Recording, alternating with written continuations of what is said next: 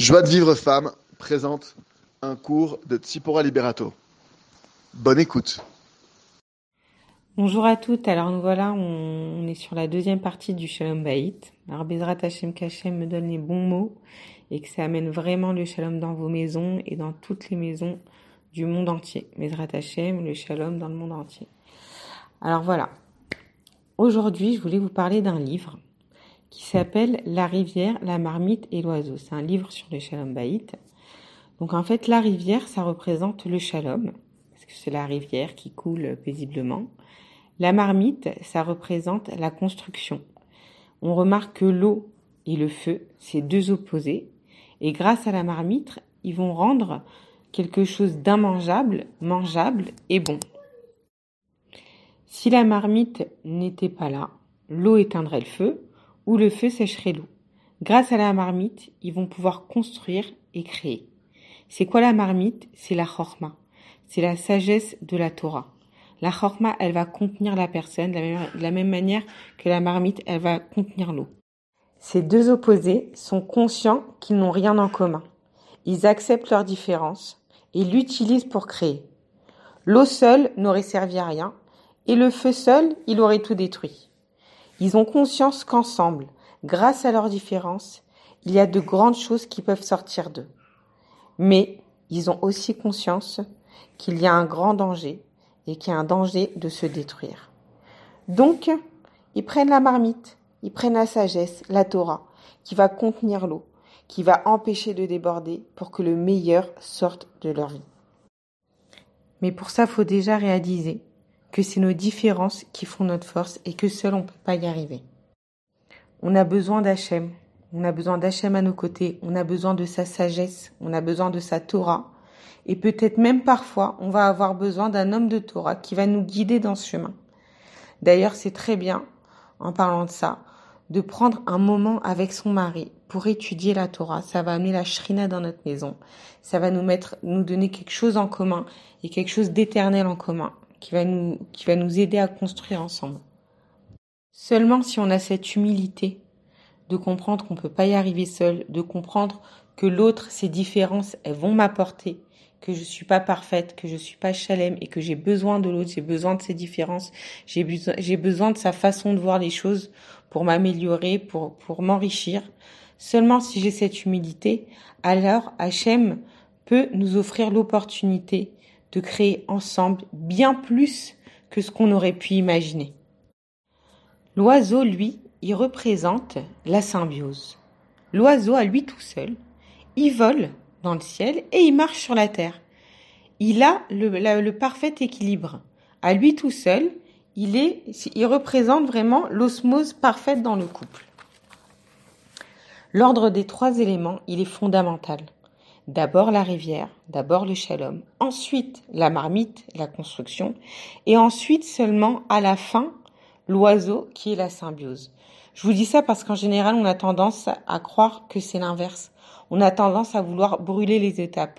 On croit qu'au début on va se connaître, on va être en parfaite symbiose, donc on va décider de se marier, on va construire, et après ça sera le parfait shalom. Mais en vrai, c'est pas du tout comme ça que ça se passe. En réalité, c'est exactement l'inverse qui se passe. On apprend ici que la première étape indispensable, c'est d'abord le shalom. D'abord, il faut travailler sur le shalom. C'est pas quelque chose de facile. C'est pas quelque chose d'acquis. C'est quelque chose pourquoi faut se battre. Euh, Aaron à Cohen, il était Rodef Shalom. Il se battait pour le shalom. Il faut être prêt à se battre pour le shalom. C'est la première étape, la première chose indispensable pour pouvoir construire.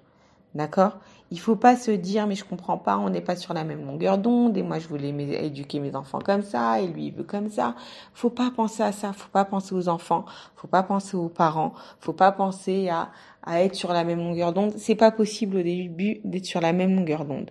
Au début, la seule chose qu'il faut essayer de travailler, c'est d'avoir le shalom.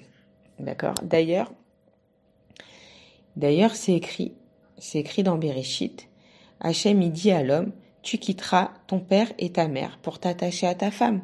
Mais alors quoi, il a plus de devoir de Kibbutz S'il a toujours le devoir de Kibbutz il a toujours le devoir de rendre le bien à ses parents, le bien qu'ils lui ont fait. Seulement aujourd'hui, sa priorité, c'est le shalom baït avec sa femme. Aujourd'hui, c'est ça son challenge qu'il doit relever. Maintenant, on va voir comment on va faire pour y arriver. Dans Bereshit, toujours, on voit, on nous raconte la création du monde, la création de la terre, la création de l'homme et de la femme. Et on voit que Hachem, quand il a, il a créé l'homme, et seulement après, quand, quand l'homme, il en a ressenti le besoin, et qu'il lui a demandé, moi aussi j'aimerais bien avoir une femme, parce qu'au début il lui a présenté tous les animaux, il a vu qu'ils étaient tous par deux, et quand il a vu qu'ils étaient tous par deux, il s'est dit, bah moi aussi euh, j'aimerais bien avoir une femme, parce que sinon en vrai, il, Hachem il a fait exprès comme ça pour qu'il en ressente le besoin. S'il n'avait pas senti comme ça un manque par rapport aux autres, lui il serait resté tout seul, il était très bien tout seul. Donc quand il a vu qu'il y avait un manque, il a dit bon Hachem, moi aussi j'aimerais bien avoir une femme. Donc Hachem, qu'est-ce qu'il a fait? Il l'a endormi, il a pris de sa côte, il a créé la femme. Et figurez-vous qu'au début, le Midrash raconte que la première femme qui lui a présenté Hachem, eh ben elle lui a pas plu. Il a dit, euh, il, il en voulait pas. Qu'est-ce qu'il a fait Hachem? Il l'a rendormi, il a recréé une autre femme, et celle-là, elle lui a plu. Et pourtant, cette femme, cette femme-là, c'était exactement la même. Elle avait les mêmes traits, les, les, mêmes cheveux, le même corps, les, mêmes couleurs. Et pourtant, celle-là, elle lui a plu. Pourquoi? Parce que ce qu'elle a, qu'est-ce qu'il a fait à Hachem? Celle-là, il l'a coiffée, lui a fait des nattes, c'est écrit dans le Midrash, et il lui a mis des bijoux. Il a même pas remarqué que c'était pas la même. Il s'est dit non, celle-là, elle me plaît. Qu'est-ce qu'on remarque ici? Donc déjà, on apprend euh, des grands secrets de cette histoire. Bah déjà, la chose la plus claire, c'est que la femme, elle doit se faire belle pour son mari. Même après 20 ans de mariage, eh ben, faut qu'elle se fasse belle pour son mari. D'ailleurs, il y avait une rabbinite, je ne dis pas son nom parce que je ne sais pas si elle le veut. Elle disait qu'elle marchait jamais devant son mari parce que euh, elle avait des varices et qu'elle voulait pas euh, qu'il voit qu'il voit ses varices. Alors que ils avaient au moins 50 euh, ans de mariage, une dizaine d'enfants et tout. Et encore après toutes ces années-là, elle faisait attention de pas marcher devant lui pour pas qu'il voit ses varices. Pour vous dire à quel point c'est important. Et même des fois, il y a des hommes, ils font pas spécialement attention à, à leur femme, si elle s'est maquillée, pas maquillée, si elle est belle, pas belle, ils font jamais attention à ça. Mais même dans ces cas-là, des fois le couple est dans un moment tellement difficile où on n'arrive pas, c'est-à-dire quoi qu'on dise, ça fait une histoire, quoi qu'on fasse, ça marche pas, on sait plus quoi faire.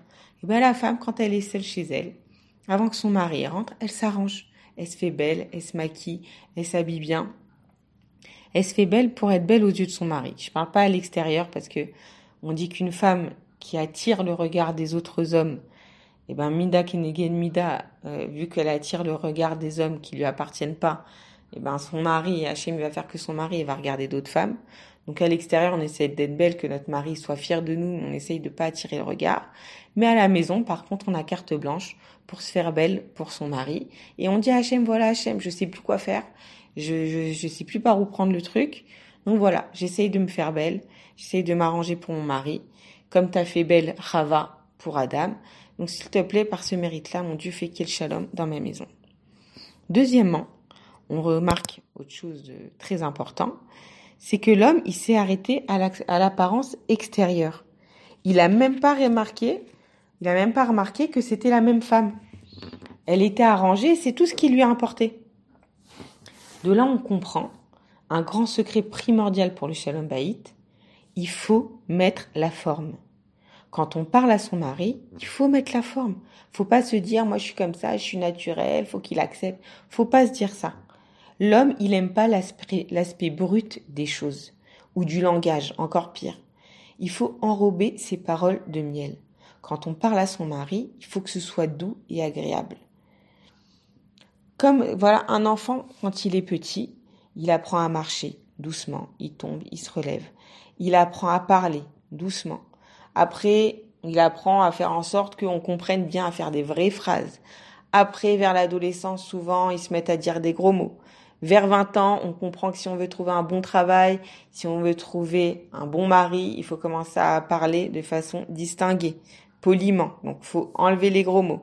Et quand on grandit un peu plus, qu'on a trouvé son mari, eh ben, on comprend que maintenant, c'est le moment d'apprendre à parler avec intelligence c'est le moment d'apprendre à parler avec intelligence. C'est pas qu'il faut renier son naturel, c'est pas qu'il faut renier ce qu'on est, c'est qu'il faut apprendre maintenant, c'est l'étape supérieure, j'apprends à parler intelligemment. Ça veut dire quoi parler intelligemment?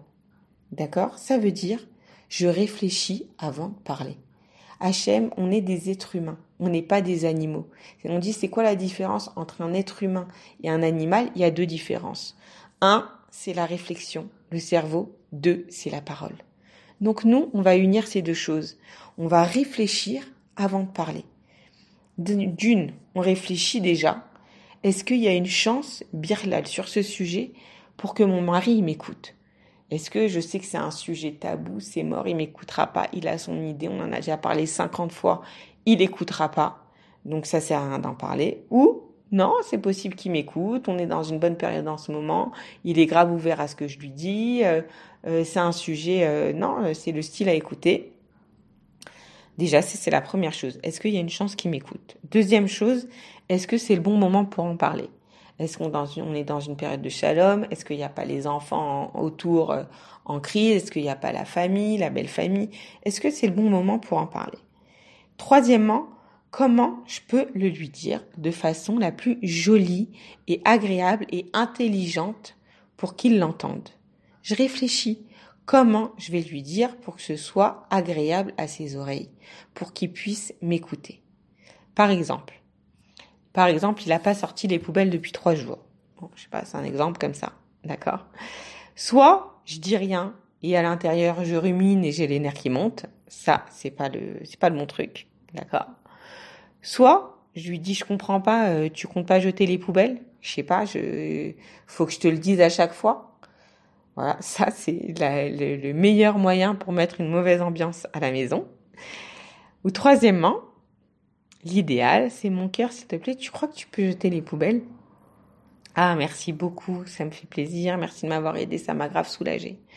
Voilà, ça c'est la bonne façon, d'accord? Et encore, Madame Veldman, elle dit qu'à un homme, il faut proposer. Faut même pas, euh, faut même pas demander, il faut proposer. Par exemple, elle dit même, euh, ça je vous dis franchement, je suis pas moi-même au niveau, mais normalement, il faudrait même, pour lui montrer le respect qu'on a pour lui, euh, par exemple, on est à table, on est à Shabbat à table, faudrait lui demander l'autorisation de faire le birkat. Faudrait lui proposer, chérie, tu crois que je peux faire le birkat, ça t'embête pas, ça te dérange pas? Bon, faut le considérer, quoi, considérer sa sensibilité, considérer son cavote. D'accord? Ça me coûte quoi à moi de le dire bien? Ça me coûte quoi à moi de lui dire bien, poliment et avec respect? En vrai, le résultat est le même, il va finir par sortir les poubelles, sauf que quoi? J'ai gagné le shalom, j'ai gagné une bonne atmosphère dans la maison. Donc ce petit temps de réflexion, il va m'amener le shalom dans ma maison. Et ça, c'est le plus important. Ensuite, la Torah, elle nous dit Sourmera vea setov. Fuis le mal et fais le bien. Parce que la vérité, c'est très très dur de fuir une nature qu'on a. On a une façon de parler naturelle. C'est très dur de fuir cette impulsivité. Forcément, on va tomber, mais il faut se relever. On va tomber, il faut se relever. Cette fois, le tzaddik qui tombe et cette fois, il se relève. Il faut pas lâcher l'affaire. Ça, c'est le plus important. Et il faut prier, prier, prier qu'Hachem nous aide parce que c'est une avoda très importante et extrêmement difficile. D'accord? Donc la Torah, quand elle nous dit Sourmera va toi fuis le mal et fais le bien. Rav Yakovson, il nous donne un secret. Il nous donne une astuce pour y arriver. Comme il sait que c'est très dur, justement, il nous donne une astuce. Il nous dit Ne cherche pas à fuir le mal. C'est trop dur. Ce que tu peux faire, par contre, fuir le mal, c'est, c'est vraiment mettre de côté ta nature. C'est difficile. Par contre, ce que tu peux faire, c'est faire le bien. Fais une bonne action dis une bonne parole. Et à force de dire, de dire, de dire des bonnes paroles, finalement, il y a une autre atmosphère qui va se mettre dans la maison. Rajoute des bonnes paroles dans ta maison. Mon cœur, mon amour, je t'aime, dites-lui je t'aime. C'est important de dire à son mari je t'aime.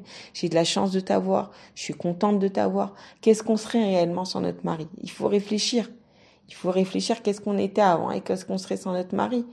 On a de la chance de l'avoir, de lui dire. C'est important de le lui dire faut lui dire des paroles positives dans la maison, même aux enfants. On est gâté par Hachem, regarde la vie qu'on a, on a une belle vie, merci mon Dieu. On manque de rien, on est ensemble, on est une famille. Il faut le dire, ça, c'est important. C'est important de le, tout de suite, ça apaise, ça apaise quand on voit que la personne en face, elle est bien, elle est souriante, elle est de bonne humeur, elle est contente de sa vie. Ben, nous aussi, on a envie d'être content. Merci mon cœur, merci pour cette belle vie, merci H&M devant lui, merci H&M, on a une belle vie. Tout de suite, l'ambiance de la maison, elle change. Et surtout, surtout comme on a dit, il faut prier, il faut prier, vraiment prier pour y arriver. D'accord? La Torah aussi, alors, je voulais parler d'un, toujours dans le même sujet. La Torah, elle nous dit autre chose. Le tzaddik, il aime les reproches. Donc ça veut dire quoi le tzaddik? Il aime les reproches. C'est quand même euh, c'est spécial de dire ça. On apprend deux choses de cette phrase. Le tzaddik aime les reproches parce qu'il sait qu'on est né imparfait. Il sait qu'on est né imparfait et que le but, le but de notre venue sur terre, c'est de nous améliorer. Et comme lui, il veut à tout prix faire la volonté d'Hachem, il veut s'améliorer, il est content quand on lui fait un reproche parce qu'il se dit ah ben voilà, tu vois justement, je savais pas où j'en étais, j'arrive pas à comprendre ce qui m'arrive en ce moment. Euh, qu'est-ce qu'Hachem attend de moi? Ben voilà, tout ce que ce que j'ai entendu, c'est qu'Hachem a voulu, c'est c'est sûrement que voilà, Hachem il est en train de me montrer le chemin pour avancer. Donc il est content quand on lui fait pour lui, il sait que c'est une allusion d'Hachem. Comme Hachem il nous parle pas directement, il nous parle par l'intermédiaire de nos proches. Et plus les gens ils sont proches de nous, et plus ce qu'ils nous disent, c'est ce qu'Hachem il veut qu'on entende. D'accord? Donc c'est très important qu'on soit à l'écoute des reproches, c'est très difficile, même si sur le moment. On n'accepte pas, il faut savoir après avec le recul le soir quand on est seul, réfléchir à ce qu'on nous a dit. Regarde, tu vois, elle m'a dit ça, il m'a dit ça, c'est pas pour rien, faut que je réfléchisse, peut-être je dois faire tes chouvas dessus, peut-être je dois m'améliorer dessus. Il faut être à l'écoute des reproches de notre mari, de nos amis, de nos sœurs, de nos parents, de toutes ces personnes qui sont proches de nous et qui nous veulent du bien. C'est des messagers d'Hachem en vrai. D'ailleurs, le roi David, un jour, il a été humilié en pleine place publique. Et là, euh, la personne qui était à côté de lui, qui était chargée de le, protéger, il a dit, mais attendez, on va le tuer, cet homme. De quel droit il parle comme ça du roi de, du roi d'Israël? Et là, le roi David, il lui a dit, non, ne fais rien. S'il a dit, c'est qu'Hachem, il l'a voulu. C'est que je devais l'entendre. Regardez la grandeur. C'était le roi d'Israël il avait le droit, il avait aucun problème, il avait le droit de tuer cette personne, au moins de la mettre en prison, au moins de la mettre en prison, de, de faire quelque chose. De quel droit on parle comme ça? Non. Lui, il a dit, s'il l'a dit, c'est qu'Hachem, il a voulu que je l'entende. Ça, c'est un roi d'Israël. C'est un roi, c'est, c'est-à-dire, c'est vraiment, c'est le symbole de la personne qui veut se travailler, qui veut s'améliorer. Voilà, ça, c'est pour ça que lui, il a été choisi pour être le roi d'Israël. Parce que c'est quelqu'un qui bémette. Il cherchait pas les honneurs, il cherchait pas à être le meilleur. Ce qu'il cherchait, c'était à faire la volonté d'Hachem. Donc lui, quand il entend quelque chose, il se remet en question. Il remet pas l'autre en question. D'accord? Et la deuxième explication de cette phrase, donc le tzaddik, il aime les reproches, c'est que quand tu veux faire un reproche à quelqu'un, d'accord? D'abord, tu l'élèves au rang de tzaddik, c'est-à-dire tu lui fais des compliments, tu l'encourages, tu lui montres qu'il a de la valeur à tes yeux, tu vois le bien qu'il y a en lui, tu cherches le bien qu'il y a en lui, d'accord? Seulement après, seulement une fois que tu l'as élevé au rang d'un tzaddik, seulement après tu peux lui faire un reproche. Cependant, et comme ça, il, pourra, si Dieu veut, l'accepter. Maintenant, il faut savoir que le Chafetz Sraïm, il nous dit que dans notre génération, même comme ça, on n'est pas capable de faire des reproches. D'accord? D'ailleurs, on nous dit que on n'a rien trouvé de plus grand chez les sages. Il n'y a, rien qu'on a trouvé de meilleur chez les sages que le silence. La grandeur d'une femme, la grandeur d'un homme, c'est de se taire. C'est très facile de parler. C'est très facile de parler, de dire ce qu'on pense quand on pense. Le, ce qu'il y a de plus dur et ce qu'il y a de plus grand, c'est de savoir se taire au moment où faut se taire. Donc, il faut vraiment faut vraiment y aller avec vigilance à ce niveau-là. Rav Pinkus aussi dit quelque chose. Il dit qu'est-ce qu'on voit? Comment on voit qu'un homme, c'est enfin selon les critères de la Torah, comment on va voir qu'un homme, c'est un grand homme, c'est un tzaddik, c'est un talmid ben, Un homme, comment on va voir ça? On va le voir, il va être tout le temps en train d'étudier. On va le voir au Beth Midrash, en train d'étudier jusqu'à tard le soir il rentre pas, il va pas dormir, il est toujours en train d'étudier, il est en train de prier, Bekavana. Là, quand tu vois qu'il y a un homme comme ça, tu vois tout de suite que c'est un grand homme. Une femme, elle n'a pas la mitzvah d'étudier la Torah, comme ça, elle est à la maison, elle s'occupe des enfants, machin. À quoi on voit que c'est une grande femme? Il dit, on voit que c'est une grande femme. Tu vas voir une fille, par exemple, qui est au séminaire. Eh ben, elle est dans la chambre avec euh, une autre fille, et l'autre fille, sans arrêt, met des affaires sur son lit, et puis elle défait un peu son lit, et puis, et tu vas voir la grandeur de cette fille, personne va la voir. Il y a qu'elle et Hachem qui voient la grandeur de cette femme. C'est quoi? C'est qu'elle va se taire? Elle va pas faire d'histoire. C'est quoi? Je préfère le shalom? C'est des bêtises. C'est rien. Je vais ramasser ça. Ça va prendre deux minutes. Pourquoi je vais faire une histoire pour ça? Ça, c'est la grandeur d'une femme. Et ça, il y a que Hachem qui le voit et qui compte. Faut savoir qui compte. Toutes ces choses-là, il les compte pour lui donner une récompense pour l'éternité. Dans ce monde et dans le monde à venir, encore plus. Il faut avoir foi en soi. D'ailleurs, on dit, en ce qui concerne le Lachonara, c'est écrit le Chafetz il dit, quelqu'un qui s'est retenu de dire du Lachonara, maintenant encore une fois, ça se voit pas à l'œil nu, quelqu'un qui se retient de faire du Lachonara. C'est-à-dire, t'as as parlé de quelqu'un, l'autre elle sait quelque chose sur elle, elle, a, meurt d'envie de le dire et d'en parler, et elle se retient, elle dit rien. Personne ne sait ça. Et c'est écrit que pour ça, rien qu'on s'est retenu ne serait-ce qu'un instant de dire du Lachonara, on mérite une récompense que même les anges, même les anges qui sont dans le ciel, qui voient d'un bout à l'autre du monde, même les anges, ils comprennent pas qu'Hachem, il nous a donné une si grande récompense juste pour un instant on s'est retenu de dire du Lachonara. Donc pour vous montrer la grandeur de la retenue, la retenue dans la mauvaise parole. Ça, ça c'est la grandeur et c'est ça qui nous donne une récompense éternelle. D'accord? Faut savoir que l'homme, la femme, elle a besoin de se sentir aimée. D'accord? L'homme, lui, ce qu'il a besoin, c'est de se sentir respecté. Ce qu'il a le plus besoin pour considérer sa femme comme une véritable amie, pour lui faire confiance, pour ressentir qu'elle lui veut vraiment du bien, ce qu'il a besoin pour croire en ça, c'est qu'elle l'honore, qu'elle le respecte et qu'elle l'admire. Comment elle sait une femme, comment elle doit honorer et respecter son mari? Comment elle aurait honoré son rave ou son père? Comment est-ce que son père, elle lui aurait dit là, non papa, j'aime pas ce que tu m'as acheté. Elle lui aurait peut-être pas dit. Ou son rave, il vient et il l'a invité Shabbat, il a amené euh, une bouteille de vin, personne n'aime le vin à table. Personne n'aurait dit on n'aime pas le vin, ils auraient dit merci beaucoup. Parce que ils font cavode au rave. Ben, c'est pareil. Comme ça, tu sais comment normalement on est censé réussir à respecter notre mari. Donc encore une fois, comme c'est quelque chose de très difficile, il faut beaucoup, beaucoup prier pour ça. Je pense même sincèrement qu'il faut qu'il faut vraiment au moins 5 à 10 minutes de prière là-dessus, juste là-dessus. Hachem, aide-moi à parler correctement à mon mari. Aide-moi à lui faire cavode. Aide-moi à le respecter comme il faut. Aide-moi à ne pas dire ce qu'il faut pas dire au mauvais moment. Fais que tout ce que je dise soit perçu comme quelque chose d'agréable et de doux pour lui. Qu'il ait confiance en moi. Qu'il ait confiance en mes paroles. Faut prier, Bémet. Faut vraiment prier, prier dessus parce que c'est un travail très très dur à faire et c'est la clé c'est la clé du shalom. C'est la clé pour que la femme, elle a un sixième sens. Elle sait ce qui est bon pour son mari. Elle ressent ce qui est bon pour lui. Le seul truc, c'est qu'il faut qu'il réussisse à l'entendre. Lui, il a son Yetzera, il a son orgueil qui fait qu'il n'a pas envie d'écouter ce que sa femme, elle va lui dire. Il a envie d'y arriver par lui-même. Il n'a pas envie de se dire, c'est grâce à ma femme que j'ai réussi. Il n'a pas envie. C'est comme ça. Il veut se dire, j'ai réussi tout seul, c'est grâce à moi. Et donc, elle, il faut qu'elle ait la sagesse et la finesse de pas lui montrer que c'est grâce à elle, de, de, de, de l'aiguiller avec intelligence. Il faut qu'elle connaisse son mari, qu'elle apprenne à l'aiguiller avec intelligence. D'ailleurs, une fois, j'ai une amie qui m'avait raconté que Madame Cistruc, elle lui avait donné un conseil, parce qu'elle était à une période de sa vie où son mari, il était en pleine dépression. Il était en pleine dépression. C'était très très dur pour elle parce que bah il travaillait pas, il étudiait pas. À la base, elle, il était censé aller au collège, elle est sortie du séminaire. Finalement, il voulait pas étudier. Il commençait un travail, il arrêtait au bout de deux mois. Après, il commençait encore un autre travail, il arrêtait au bout de deux mois. C'était horrible. Il se levait pas le matin. Euh, elle savait plus quoi faire. Elle savait plus quoi faire. Une fois, elle a vu Madame Citruc. Elle lui a dit voilà, voilà Madame Citruc. Je vous dis franchement, je je sais plus quoi faire. On dit tout le temps que c'est la femme qui fait l'homme.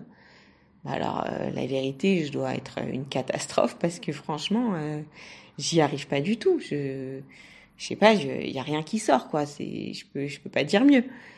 Et Madame Citruc, elle lui a dit, tu sais quoi? Va faire un pacte, toi et moi. Tu vas prendre sur toi. Pendant deux semaines, tu ne fais plus le moindre reproche. Pendant deux semaines, tu dis plus un reproche. Elle lui dit non mais attendez, euh, alors quoi? Je sais pas, je peux pas être naturelle avec mon mari. Euh, euh, faut jamais rien dire. Elle lui a dit non, faut pas jamais rien dire. Mais il y a un moment pour tout. Là, ton mari, il est dans une phase où il est trop bas, il est trop mal. C'est rien, il peut, peut rien recevoir. Il peut rien recevoir. Là, voilà, on, on fait un pacte toi et moi pendant deux semaines. Tu fais plus le moindre reproche. Elle a dit bon, bah ok, bah, Madame Cistruc, elle m'a dit, euh, vas-y, je prends sur moi. Allez, je, relève le défi. Pendant deux semaines, je dis plus un reproche. Voilà, deux semaines, montre en main. Je dis plus le moindre reproche. Et là, ni Sim et ni Flaot, elle m'a dit, c'était un truc de fou. Il s'est transformé. Il s'est transformé. Il a commencé à se lever le matin. Il a trouvé un collèle euh, le matin. Et qu'est-ce qu'il faisait? Il se levait plus tôt pour aller étudier avec un copain dans un autre euh, Beth Midrash. Il a étudier avant la prière avec un, avec un autre copain. Après, il allait au collège jusqu'à 2 heures de l'après-midi. Et après, il allait euh, au Beth Midrash, il faisait beau des doutes. Bon, il faisait pas, il travaillait pas encore. Après, le rave du Beth Midrash, il lui a proposé de rentrer dans un collège à plein temps. Il a accepté. Il est rentré dans un collège à plein temps. Après, on lui a proposé de donner des cours dans les écoles. Il a commencé à faire du Zikui Arabim. Après, il a commencé à créer son, il a pris confiance en lui. Il a monté son entreprise. Il a commencé à diffuser la Torah à droite à gauche. Enfin, tout s'est transformé comme elle, elle l'espérait. C'était son rêve qu'elle espérait, même pas l'espérer, tellement que c'était son rêve que ça, que ça tourne comme ça. Mais bon, elle s'est dit, euh, bon, bah, j'ai bien compris que avec mon mari, c'est mort, euh, j'y arriverai pas. Et finalement, elle s'est rendue compte quand elle a arrêté de parler, quand elle a arrêté de faire ses reproches, quand elle s'est tue, ne serait-ce que deux semaines elle a pris ça sur elle, son mari, sa vie, elle s'est transformée. Et elle a compris, elle m'a dit, elle m'a dit j'ai compris. J'ai compris que quand on parle, quand on fait un reproche, on croit que c'est tout est entre nos mains, on croit que nous on va changer le monde. On croit que c'est notre reproche qui va tout changer. Mais en réalité, tout est entre les mains d'Hachem. On dit qu'il y a beaucoup de pensées dans le cœur de l'homme et seule la volonté d'Hachem s'accomplit. Et quand tu te tais, tu fais la place à Hachem. Tu le laisses agir. Tu le laisses agir dans ta vie. Tu lui fais confiance. Donc voilà. On va récapituler un petit peu tout ce qu'on a vu. Donc on a vu dans le premier cours, la première chose déjà qu'il faut savoir, c'est qu'on travaille déjà sur la Emouna. La Emouna que c'est mon zivoug, d'accord? C'est mon zivoug, j'en ai pas d'autres et avec lui, j'ai un travail à faire. Deuxièmement, je dois respecter les halachot de Nida, d'accord? Même de séparer les lits. faut savoir que Rav Dreyfus, une fois, il avait convaincu un couple de faire la Tarata Mishpacha, de faire la Nida. Et ce couple-là, ils sont venus le voir euh, quelques temps après, ils lui ont dit c'est une catastrophe, depuis qu'on fait la Nida, c'est la guerre dans notre couple, encore pire qu'avant. Et euh, Rav Dreyfus, il leur a dit, euh, il leur a dit, ah bon, mais euh, comment ça se fait? Il commence à leur poser des questions. À un moment, il leur dit, mais dites-moi, vous séparez les lits? Et euh, le couple, il dit, ah non, euh, bon, c'est vrai qu'on sépare pas les lits, mais on a un seul lit. On, a, on avait acheté à la base un grand lit de place, donc on peut pas le séparer, c'est trop compliqué. Il a dit, ah ben voilà, c'est ça. C'est comme toi, par exemple, je te mets une glace à Gendaz, cookies and cream à côté de toi, alors que tu es en plein régime, tu te la mets dans la main, la glace. Tu vas pas être une boule de nerfs en sachant que tu es au régime et que tu dois pas y toucher. Bah, c'est pareil. L'homme, il a sa femme à côté de lui et il n'a pas le droit d'y toucher. C'est pareil. Donc forcément, ça devient une boule de nerfs. Chacune des halachot, elle est importante. Ensuite, j'applique Ve'afta kamocha. Tu aimeras ton prochain comme toi-même. C'est-à-dire, je ne, je ne ferai pas à mon mari ce que j'aimerais pas qu'il me fasse, d'une. Et de deux, je travaille sur avoir Aïn Tova avoir un bon œil sur lui, voir le bien qu'il y a en lui. Je fais même une liste, on a dit, des bonnes choses. Il faut savoir que chaque effort que vous faites, Hachem, il le voit, il le compte et il va vous donner récompense. D'accord? Donc je fais une liste de toutes les qualités qu'il a mon mari. Ensuite, je prie pour y arriver. Je prie pour avoir Aïn Tova. Je prie pour l'aimer sincèrement. D'accord? Ensuite, euh, on a dit quatrièmement, la marmite. La marmite, c'est quoi? J'accepte nos différences. Je suis contente de nos différences. J'accepte que je suis pas parfaite et qu'il va m'apprendre des choses, que j'ai pas la parfaite éducation et que son éducation, elle va m'apprendre des choses. D'accord? Donc je suis ouverte au renouveau qu'Hachem m'apporte. D'ailleurs, Rabbi Nachman, il dit c'est interdit d'être vieux. Sous-entendu quoi? Je dois apprendre de tout le monde. On doit apprendre de tout homme. C'est qui le sage? Celui qui apprend de tout homme. D'accord? J'étudie la Torah aussi avec mon mari, ça va amener la shrina, ça va nous construire ensemble, d'accord Ça va nous mettre dans le même chemin. Je prends un livre, n'importe lequel, ce qui m'attire, celui qui l'attire lui, même, et on étudie ensemble. On fait une petite page ensemble. On fixe un temps comme ça. Au moins le Shabbat. Ensuite, on a dit le shalom, c'est la priorité. Je fais passer mon couple, le shalom de mon couple en priorité. Avant mes enfants, avant mes parents, avant mes frères et sœurs, encore plus avant mes amis. D'accord? Et septièmement, on a dit je réfléchis avant de parler. Voilà la clé d'aujourd'hui. Je réfléchis avant de parler. Je suis un Ben Adam, je ne suis pas un animal. J'ai la réflexion, j'ai la parole. Je réfléchis avant de parler. Est-ce que ce que je vais dire, ça va construire ou ça va détruire? Pour recevoir les cours Joie de vie femme, envoyez un message WhatsApp au 00 972 58 704 06 88.